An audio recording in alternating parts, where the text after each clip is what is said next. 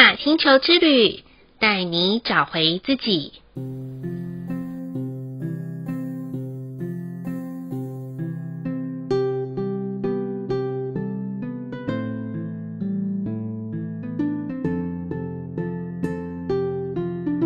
亲爱的听众朋友们，欢迎收听玛雅星球之旅的频道，我是 Joanna。大家好，我是 Miss。今天又来到了与谬对话的单元。为什么 Joanna 那么兴奋呢？因为我们讲到了第十一道光了，因为总共有十三道光，越来越接近尾声哦。啊、那我们问一下谬好，第十道蓝色之光，它的大哉问是什么呢？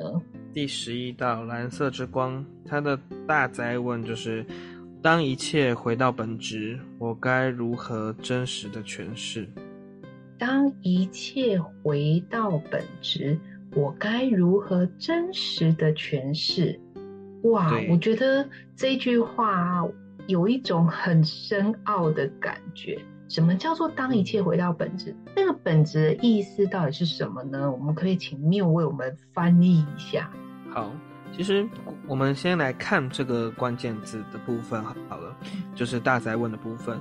所谓的本质，就是每一件事情其实都有每一件事情的原貌，或者是每一件事情它最最初的、最对最初的那个状态。对，嗯，那我们常常会因为我们的生活、社会价值，或者是自己的经历，而去为某些事情。盖上越来越多不一样的色彩，比如说，我因为小时候被火烫到，所以我对火有害怕以及厌恶的状态。那可是火的本质并没有这样的意涵存在，这是我赋予火的新的一种认知。那这样的诠释就不是一个真实的诠释，这样的诠释就不是在表达一个本质。嗯，对，例如这样子的解释。所以当一切。回到本质，我该如何真实的诠释？这就变成蓝色的大哉问。那为什么会是蓝色大哉问？是因为蓝色之光，它的关键字是想象、进化跟引导。意思就是说，蓝色之光的人是非常有想象力的，而且他的想象力会引，可可以很容易去引导很多事情的发生。但是，你的这个想象力会不会让事情过于失本质？这就是蓝色的人需要去。把持住的一个关键的点，对。那是不是蓝色之光的人可能会有一些比较多天马行空的一个创造力，但是有时候会失真。就是刚刚我听 Miu 分享的，就是说当一切回到本质，嗯、那有可能他就像我我们讲，就是说有可能会失去他真实的样子，但是他用一个。创造或者是一个发想的一个状态，去把它带过去，也是它原来的样子。是我们讲一个最最直接的例子好了，嗯嗯，是最好形容的例子就是小剧场。小剧场，就是很多人不是常常会发生一件事情，自己内心就会有一个小剧场去掩饰这件事情发生的前因后果，但事实上这件事情才刚发生，并没有任何延续性的行为。但是蓝色的人可能就会自己去想象整件事情的发生跟接下来的结果，然后可能就已经开始为这件事情而愤怒或难过或开心，但事实上这件事情其实什么都还没有开始。哦，这样我懂了。对对对对。哦，我觉得这样子还蛮好理解的。我觉得有些人他会把自己变成苦儿，流浪自己的苦儿，但事实上 也没那么苦啦。或者是、嗯、那他们会不会就是跟着那种电视剧正在演的情节，然后其实他们也没那个样子，然后他自己就对号入座。我不晓得这样子说会，会不会就是说他可能根本也没怎样，然后老师搞不好像有些小朋友啊，老师只是在上面讲的其他同学的事情，然后他就坐在下面就如坐针毡，因为他觉得好像都是在讲他，会不会是有这样子的一个？会，蓝色的人会有比较会有这样子的状况存在。对，哇哦，那我可不可以用一个比较小小负面的词来说明蓝色之光的人？就是他们会不会有一点点的玻璃心啊？嗯，要看他们的就是背后所形塑出来的个性，因为如果他天生就是一个悲观的人，嗯，或者他的生活经验使他悲观，那他绝对很容易玻璃心。但如果他是一个天生乐观，嗯、家庭环境也就是造就他比较乐观，那他就是什么事情都会往好的那个方向去想。嗯，对，所以就会比较取决于他的那个先决条件是什么。哦，那嗯，如果是这样子讲的话，是不是蓝色之光的人，他的原生家庭其实对他的影响非常的重要？就他的生长环境对他的影响会很大。那这样子我就要提醒，就是有蓝色之光小朋友的爸妈了。他必须要做到一件事情，什么叫孟母三迁？什么叫近朱者赤，近墨者黑？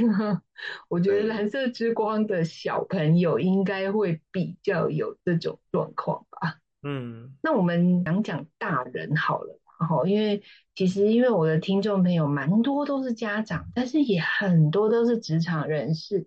那我们讲讲大人。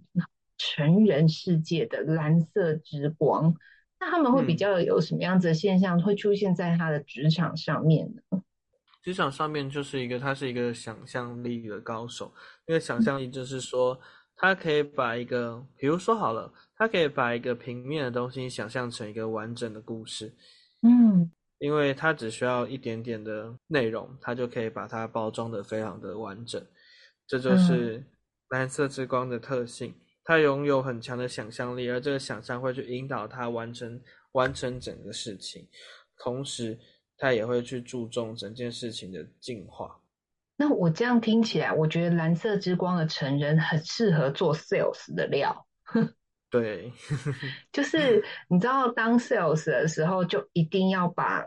嗯，一个比较枯燥无味的，可能是商品或者是知识传播，那变成一个比较有趣、生动、活泼的说法，然后来传递给大众。因为毕竟人的理解力是很有限的，可是可能透过蓝色之光的演绎，好了，我把它。诠释成演绎好了，我觉得，诶，它又可以让这个，比如说商品或者是一个知识传播的时候，又多了一些生命力。那我不晓得这样子的理解，对于一个蓝色之光的职场人士的话，是不是对他来讲是有比较帮助？他可以往这个方向去发展的？可以这么说，也可以说他们也蛮适合。如果他是善于表达或者善于与人交流的蓝色之光，嗯，那他也适合当业务。我觉得挺好的。可是我觉得。跟那个星际玛雅的，就是调性时行星的调性的简化、完美跟制造，我觉得好像有一点点小小落差耶。因为据我常常看到的行星调性的人啊，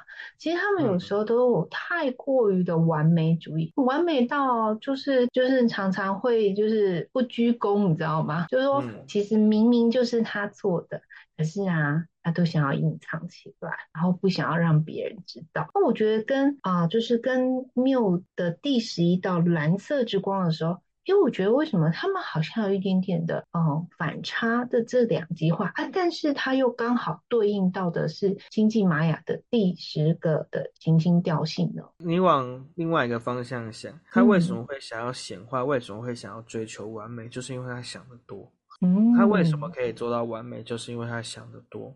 那他为什么会对完美有如此要求？就是因为他想得多，嗯，因为已经有一个完整的想象，所以他就会想要把他的想象变成执行出来的行为，所以要引导他，透过他引导去完成这样的一个想象的过程。对啊，嗯，那这样子讲就会通畅了。哦，有时候我遇到那个行星调性的就是朋友的时候，我说心里想说，你到底在龟毛什么？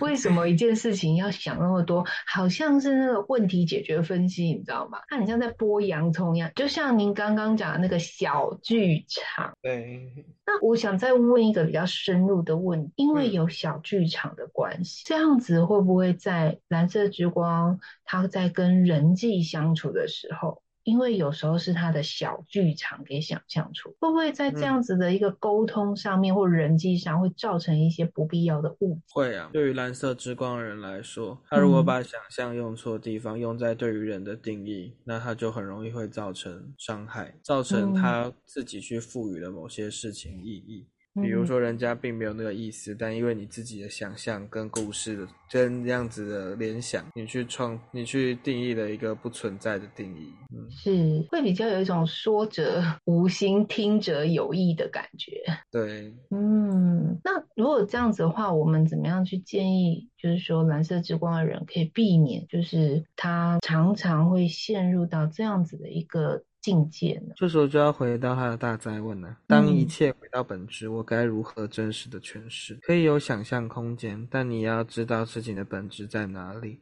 并不是所有事情都会符合你的想象，这也是我们必须要去认清的事实。是，那真的要打开很大的觉察。嗯、那好，那我再问一下，那我们一般的人，因为我不是蓝色的。哦，前面听这几集的听众朋友们应该知道，Joanna 不是蓝色的，Miss 也不是蓝色的。对，那如果我们在蓝色之光的这一天呐、啊，那我们一般人我们可以做些什么？好、嗯，蓝色这一天就很适合发去，适合去做很多事情的，嗯，联想，完整的发想，因为这是一个充满想象力力量的一天。所以这一天很适合，比如说，如果对我们来说的话，就是冥想。这天非常适合做冥想，因为它既可以有想象，又可以引导，同时又可以净化自我。嗯。对，那对一般职场来说的话，就是可以做很多事情的联想、发想等等的行为。所以，如果一个企业它想要做一个创新的一个发想的时间的话，其实他们还蛮适合选蓝色之光的日子，对不对？对。哎，我觉得这样子还蛮好的。或者是因为现在是放暑假期间嘛，那其实爸爸妈妈也可以透过在蓝色之光的日子，可以跟孩子多一点的想象空间。我觉得还蛮有趣的，嗯，可以做一些想象力的联想活动啊，等等的。因为其实人的想象力非常重要。对，因为我们这样讲，发想之后也要搜索嘛，对不对？对。那我我也想问一下说。那蓝色之光的人，他是发散嘛？我好感觉好像是发散出去的。比如说，我们平常我们在蓝色之光之日，哈，我们一直发想发想，然后就这样发散出去的时候，请问一下，我们要怎么样把它收缩回来？就是说，好吧，我们举例来讲好了，一个会议，哈，那开开开开，然后哇，大家你一句我一句，因为蓝色之光里面特别有创造力嘛，哈，那感觉好像 idea 非常的多，那要怎么样才能把它收缩回来呢？嗯，我想问一下命，我我们要怎么样做，可以在蓝色之光的日子，我可以比较在发想之余，我又可以把它收缩回来，变成一个结果。你说当天吗？对，就是蓝色之光当天，怎么在发想后又回到自己的结果？对啊，不然的话那一天好像就是发散到最后，然后哎，今天本天开会的结果哦。无解，因为都在发想了。有两个方向啦，嗯，第一个方向是整天用来发想，不带不不一定这一天就需要得到一个结果，嗯，因为这一天可能就不适合追寻一个结果。是，我们可能可以纯粹的发想，让想法可以更肆无忌惮一点。越是肆无忌惮，越是有可能呈现出不一样的可能。就是这一天就不是不一定适合用来决定一个结果或定义一个结果，但是如果你真的想要定义一个结果，那就是又回到关键字的部分。嗯，当一切回到本质，我该如何真实的诠释？所以当你发想出去以后，想法开始肆无忌惮，你就要回来问自己真正的本质什么？你有没有有失这样的本质？那如何在这个本质之中去找寻到最最特别的结果？这就是讨论空间。对。好，我觉得在蓝色之光的这一集呀、，Joanna 不自觉的也开始发想起来了。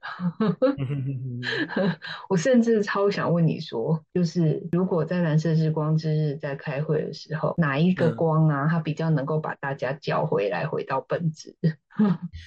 有这样子，对，有这样子的解答吗？就那天大家好开心哦，然后一直发想，那哪一道光啊，它比较适合，就是把大家说跟邓来哦。要一切回到本质的那一道光，我们可不可以选一个人，然后派为就是会议领导者这样子？其实蛮多道光都还是有这样的特性存在，但取决于他们有没有办法，就是他们的表象行为。因为我们在讲光，其实是很内在的本质。我们另外还要看一层是表象行为的二十七个模板。那这种时候还是会看模板比较重一点。但如果要提光的话，比如说灵性的明晰跟融合，就可以很好的看透所有的发想。金色的定义可以去很好的抓住这个力，抓住扎实的力道。对，那粉红色的真实可以让所有事情回到一切的本质。对，那红色的人的掌握力，如果他是个领导人，那他就会想要掌握事情都还在自己的想象范围中。所以这些人都还是会有一定的抓握能力。那我懂了。所以听众没有听到，如果你刚刚没有听清楚的话，你可以再回去再听一次。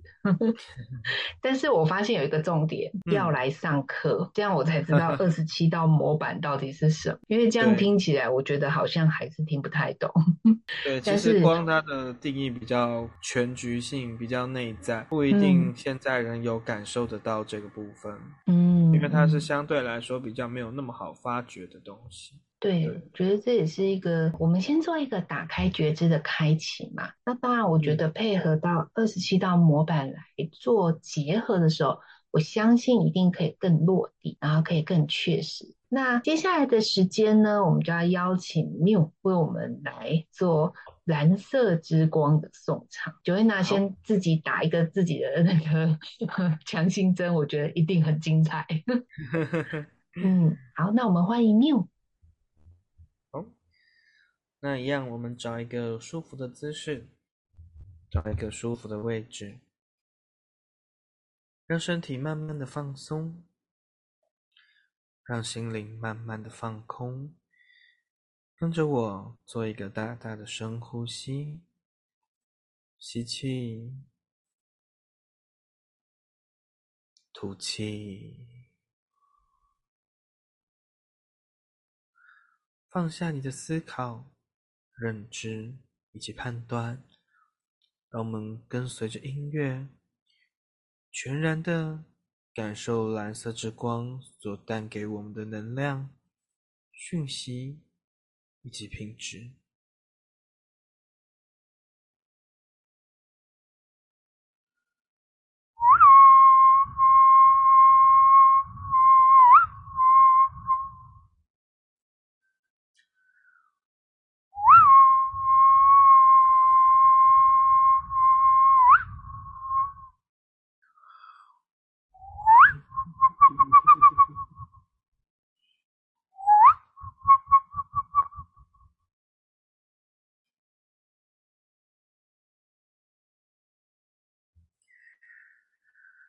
Ooh.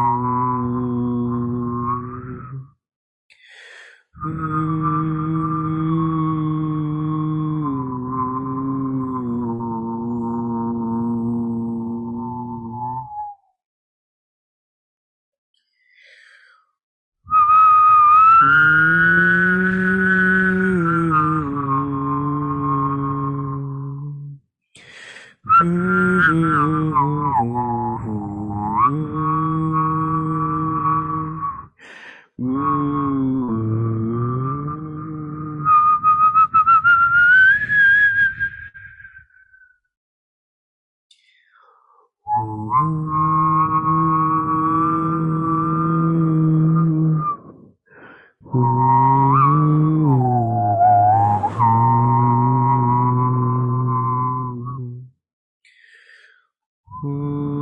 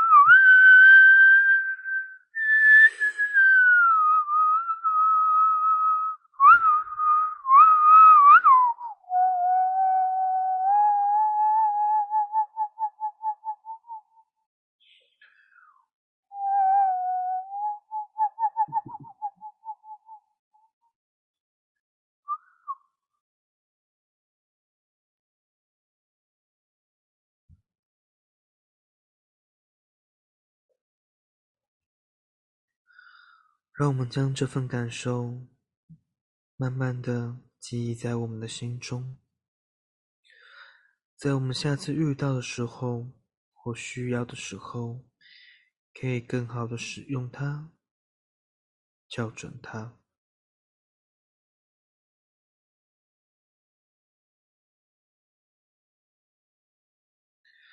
保持身体的放松，保持心灵的放松。跟着我做一个大大的深呼吸，吸气，